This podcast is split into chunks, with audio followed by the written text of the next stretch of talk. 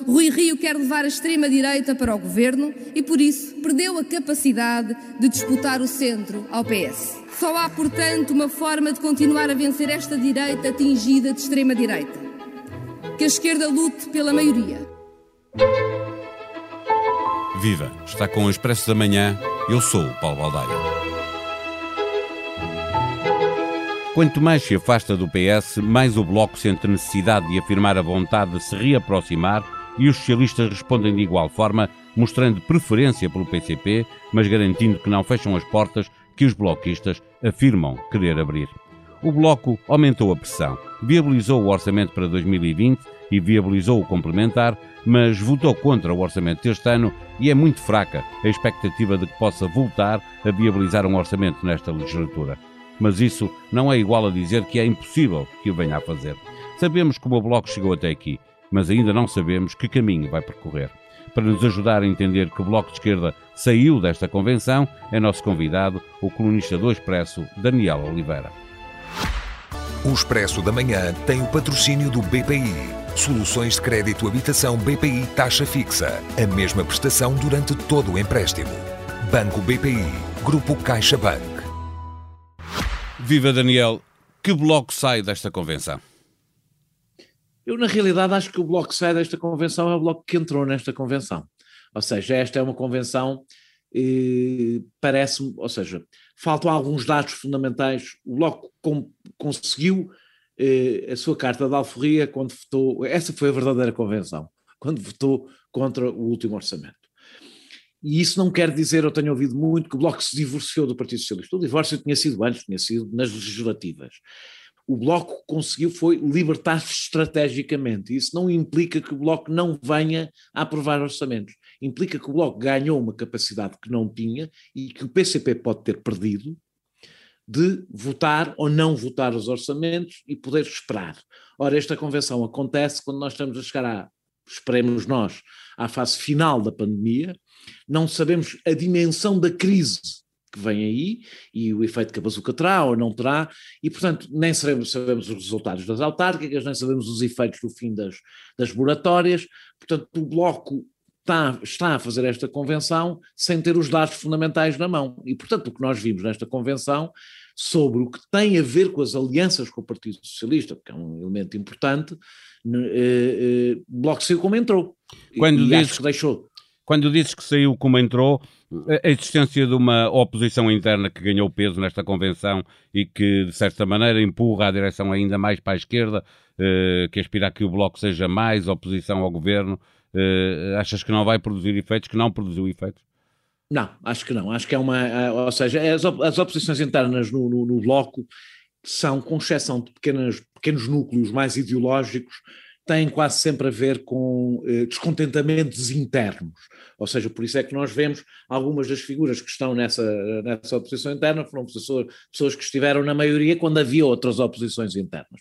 Portanto, tem quase sempre a ver com descontentamentos que depois tendem a concentrar-se naquilo, quando para o discurso para fora, para aquilo que pode ser divergência. Ora, é um pouco difícil fazer oposição interna dentro do bloco é, é, concentrada na questão da relação com o Partido Socialista, quando o Bloco acabou de votar contra um orçamento. Portanto, não há. Eu acho que a razão, provavelmente, do crescimento da oposição interna é, primeiro, alguma convergência de coisas que estariam soltas e que se juntaram no mesmo, numa, mesma, numa mesma lista, algum descontentamento interno, também por uma direção que já está há algum tempo, não é? E que começa, como aconteceu com Francisco Louçã, aliás, a acusar desgaste interno, mesmo que, não, que, que esse desgaste não seja perceptível para fora. Eu não atribuiria a isso muito, eu atribuo importância do ponto de vista interno, mas não do ponto de vista da estratégia. Da, da relação com o Partido Socialista. Estavas a dizer que, que, que o Bloco uh, não fica impedido uh, de, de, conseguir de fazer, de aprovar um, um orçamento. Tu acreditas que, que isso pode voltar a acontecer depois de do caminho que o Bloco seguiu no último, no último orçamento, o orçamento para este ano? Poder pode, ou seja, quando eu digo poder pode, essas circunstâncias obrigarem o Bloco a fazer isso, o Bloco acho que não terá, até pelo discurso mesmo que fez nesta convenção, não terá qualquer dificuldade em fazê-lo. Eu devo recordar que o Bloco fez a geringonça numa, depois de uma convenção em que estava, estava expresso que não havia entendimentos com o Partido Socialista. Portanto, aqui até as coisas estão um pouco mais abertas no seu discurso, portanto, poder pode, eu acho que a, a, as dificuldades que se põem ao Bloco são as dificuldades que se põem ao PC, só que o PCP está numa situação mais difícil que a do Bloco. É, ou seja, eu acho que os entendimentos são difíceis, primeiro, o, o, António Costa não quer entendimentos com, com, com, o Bloco, ou seja, não quer no sentido, não quer que os entendimentos com o Bloco sejam benéficos para o Bloco do ponto de vista eleitoral. E o mesmo não acontece em relação ao PCP.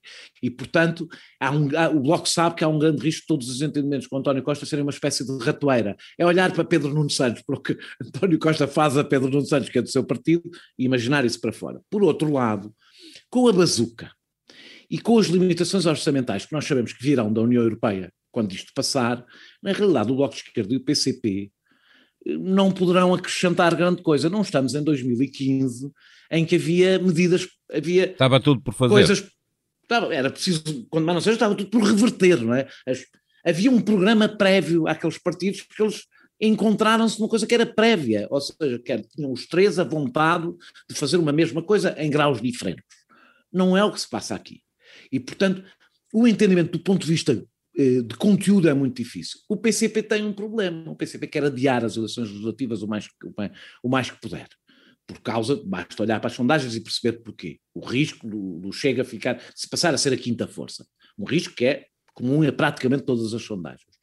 O Bloco também não quer eleições, mas só no sentido em que não quer ser responsável por uma crise política. Eh, e é Sim, é só isso que o Bloco vai evitar. Transferência. É deixar que a não há transferência de votos do Bloco para o Chega e pode não, haver, e pode haver aliás, do PCP ou, do, ou mesmo do eleitorado que já tenha votado Partido Socialista. Aliás, tu viste durante toda esta convenção o falar muito da extrema-direita e do Chega teve também a ver com uma coisa que o Bloco sabe que no confronto com a extrema-direita, o contrário do PCP não é só não perder votos, o Bloco ganha no confronto com a extrema-direita. Porquê? Porque é visto à esquerda, eu não estou a dizer como um paralelo, porque à esquerda não é visto como um paralelo, mas como aquele que tem as bandeiras. E o que faz o melhor combate a essa extrema-direita, não é? Essa extrema-direita.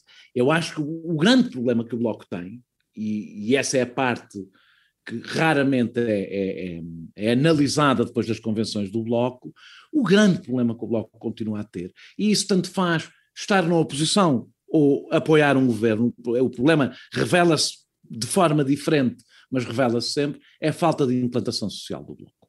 E essa é a questão que o Bloco foge nas várias convenções. Ela é muito evidente nas autárquicas, e portanto as autárquicas são um problema para o Bloco, e não é, ah, são umas eleições difíceis para o Bloco, também é preciso perguntar porquê é que são difíceis. Porquê é que as eleições? Podemos dizer, porque foi o último partido a chegar, ok, vamos ver como é que são os outros. Mas não é só nas eleições autárquicas. O Bloco não tem implantação sindical, eu já te explico porque é que estou a dizer isto tudo, porque a estratégia de estar na oposição, sozinho à esquerda, isto não é um pormenor. E é uma grande dificuldade para o Bloco. O Bloco não tem implantação sindical, é improvável que a consiga, porque todo o, a área sindical que o Bloco poderia, eh, poderia está tomada pelo PCP chegar, há muitos anos. Está tomada pelo PCP e de uma forma que não dá grande abertura mesmo para fazer um esforço, mas o Bloco podia, um, fazer algum esforço de trabalho para sindical, ou seja, estamos a falar em coisas, em, em, áreas em que o Bloco até se mexe melhor, trabalho precário, etc., e tem muita dificuldade em construir qualquer coisa de consistente. O Bloco não consegue, a sua estratégia autárquica, eu tive a ler a resolução que foi aprovada, no que toca às autarquias, percebe-se que o Bloco não vai apostar, como provavelmente deveria, em apoiar movimentos de cidadãos, ou seja, em mais do que conseguir lugares nas autarquias, antes disso há um trabalho prévio que o Bloco não fez, que é ter influência no trabalho local, no, na, nas movimentações locais. Até numa área que seria, em que o Bloco entraria como, como faca e manteiga, é? que era a área estudantil, onde o Bloco é naturalmente, o Bloco teve, o, o, o PAN, a Iniciativa Liberal e o Chega estão a ser mais rápidos a conseguir entrar nos jovens de uma forma organizada do que o Bloco alguma vez conseguiu. E, portanto, isto é um problema que ultrapassa o momento histórico em que o Bloco nasceu. É um problema constitutivo do Bloco que se põe quando o Bloco apoia um governo, porque, evidentemente, se, tem, se um partido não tem implantação social, é muito mais é, é muito mais fácil ir, ir a ilusão sente-se muito mais, não tem a mesma capacidade de resistir aos maus momentos, mas então para estar na oposição ainda mais, porque não chega a oposição. Principalmente quando está sozinho, quando não está... Quando está o governo sozinho vai estar aliado com a direita, e que quando é o governo, exato, quando o governo não é de direita. Deixa-me perguntar, Exato. em 2019 eh, era evidente o desejo e a convicção do, do, dos dirigentes do Bloco de que estavam uh, prontos para fazer parte de, de, de, um governo. Voltamos a ouvir uh, isso neste, nesta, nesta convenção, essa vontade não desapareceu. Que peso é que isto tem, o terem falhado esse, essa entrada num governo, como o Podemos, por exemplo, entrou uh, em Espanha? Olhando para, para Podemos, percebemos que o Bloco provavelmente não queria mesmo entrar no governo e não quer. Ou seja, e, e eu vou dizer-te que acho que é inteligente não querer, no sentido em que se não quer, porque é que diz tantas vezes que está pronto para ir para, para o governo? Porque eu e... acho que isto é uma, é uma forma, de, ou seja, não quer agora, é uma forma do Agora bloco... não é, o, o próprio António Sim, Costa dizer, não, não deixaria, não é? Acho, acho, que não quer nos próximos tempos, ou seja, uh, uh, acho que o Bloco é o Dilo 1, um, uh, porque isso distingue-o culturalmente, do, até do seu passado, um, e até do próprio PCP. E, e, dois, porque isso, apesar de tudo, abre portas para diálogo mesmo que não entre no governo, ou seja, mesmo que não entre no governo. Eu, é evidentemente que Francisco Louçã não acredita que Mariana Mortágua vai ser Ministra das Finanças. Claro, não é, não é um ministério uh, para se é um dar soundbite, ao parceiro. É um, é um uh, está bem, mas acho e que, se o PS um dia for liderado por Pedro Nuno Santos, continuará a não querer fazer esse é, caminho? Aí provavelmente quererá porque isso significa muitas coisas, não é? Não significa só que é Pedro Nuno Santos, significa uma alteração do confronto político onde o Bloco terá obrigatoriamente um outro papel, não é? Agora, o Bloco continua a ter o problema que o, o, Podemos teve azar desse ponto de vista porque caiu, caiu a pandemia em cima e, portanto, qualquer programa que existisse desapareceu, não é? É, é, mas o Bloco seguramente não se esquece do que aconteceu na Grécia. Portanto, a questão mais do que o PS ou não PS é a questão dos constrangimentos europeus e como é que um governo lida com isso. Portanto, quando eu digo que o Bloco não quer, é o, eu acho que o Bloco quererá participar num governo não é num momento em que esses constrangimentos não existam, é quando eles estejam em causa. Ou seja, quando de alguma forma haja uma, esteja, possamos estar a assistir a alguma mudança desses constrangimentos na Europa. Acho que até lá o Bloco só quereria com muita força política, que não é que tem, não é com 9%, não é com 8%, um partido com as características do Bloco pode estar num pode governo. Podemos não tinha, não tinha 8 ou 9%, não é? e mesmo assim sofreu o que sofreu. Não é? e, última pergunta, tem razão Ana Catarina Mendes quando responde às críticas que se ouviram na convenção do Bloco, eh, respondendo que o Bloco continua a ser um partido de protesto. Não, não. É, é, eu, eu, eu, devo dizer, eu tenho um problema com essa conversa do, do, do, Partido de Protesto. O que é que é o Partido Socialista quando está na oposição? Não é um partido de protesto? É, é apresenta grandes propostas alternativas. Não, não.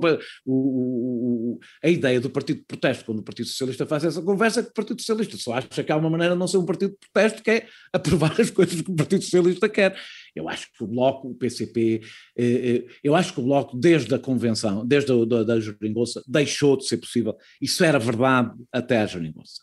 O Bloco não tinha propostas, ou seja, tinha bandeiras, tinha outdoors. Tinha propostas, mas tinha outdoors, um bocadinho como a iniciativa liberal hoje tem, outdoors, não é? A partir do momento que participou na Jeringonça, que teve que fazer propostas concretas, que tiveram que ser negociadas, que tiveram que ser aprovadas, esse discurso deixou de fazer sentido. O Bloco já mostrou, como o PCP, que é um partido, um partido que faz negociação, aprova umas coisas, não aprova outras, vota a favor de umas, vota contra outras, e quando está na oposição, protesta, que é geralmente o que fazem os partidos que estão na oposição. Portanto, eu acho que isso faz parte do jogo, eh, eh, do jogo político eh, normal e essa divisão partido-protesto, partido de poder, naturalmente um partido quando não está no poder é normalmente um partido de oposição e, portanto, de algum protesto. Se for um partido maior, como o PSD, tem dever de ter uma alternativa, proposta completa de governo eh, ou o Partido Socialista quando está na oposição. Os outros, o CDS, os outros todos, o Bloco, são naturalmente partidos que eh, tentam entrar nesse nicho e representar um protesto. No caso, o Bloco está a tentar ocupar um espaço que é um espaço que eu acho que não é bem da oposição. É um espaço de oposição híbrida à esquerda. Quando eu digo é híbrida, o Bloco sabe que os eleitores do, do, do, do Bloco não são propriamente contra o governo do Partido Socialista. Queriam um governo um pouco diferente, etc. Portanto, o Bloco tem que encontrar aqui sempre um equilíbrio que não é fácil eh, e que nesta convenção foi o que teve a fazer, se repararmos. É? Eh, foi sempre ali uma no cravo, outra na ferradura, é uma coisa difícil de gerir até as coisas se clarificarem eh, em relação à crise económica e social que aí vem. Agora, é importante, se as coisas endurecerem muito, eu acho importante ter um partido à esquerda a, a fazer a oposição para que esse voto não vá para, por exemplo, coisas como o Chega, não é? Eh, é importante que, essa, que esse escape exista e o Partido Socialista, aliás, deve agradecer, desde que consiga, consiga aprovar os orçamentos, que esse escape exista. Em expresso.pt pode acompanhar a evolução da pandemia em Portugal e no mundo. Há um alerta em Lisboa, ainda não um alarme que obriga a capital e os conselhos da periferia a travar o ritmo de desconfinamento, mas depois de casa roubada, trancas à porta e o governo já veio anunciar que vai reforçar a testagem na Grande Lisboa. Importa reter igualmente que a Moderna vai pedir à União Europeia autorização para o uso da vacina em adolescentes. Há sete empresários portugueses no ranking europeu dos 25 maiores beneficiários de fundos comunitários. Fernando Campos Nunes surge logo em terceiro lugar, com mais de 76 milhões de euros. António Mota em quarto, com mais de 72 milhões. Mário Ferreira é 16.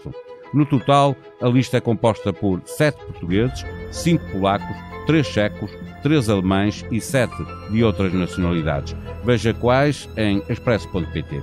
A sonoplastia deste episódio foi de Ruben Tiago Pereira. Voltamos amanhã. Tenham um bom dia.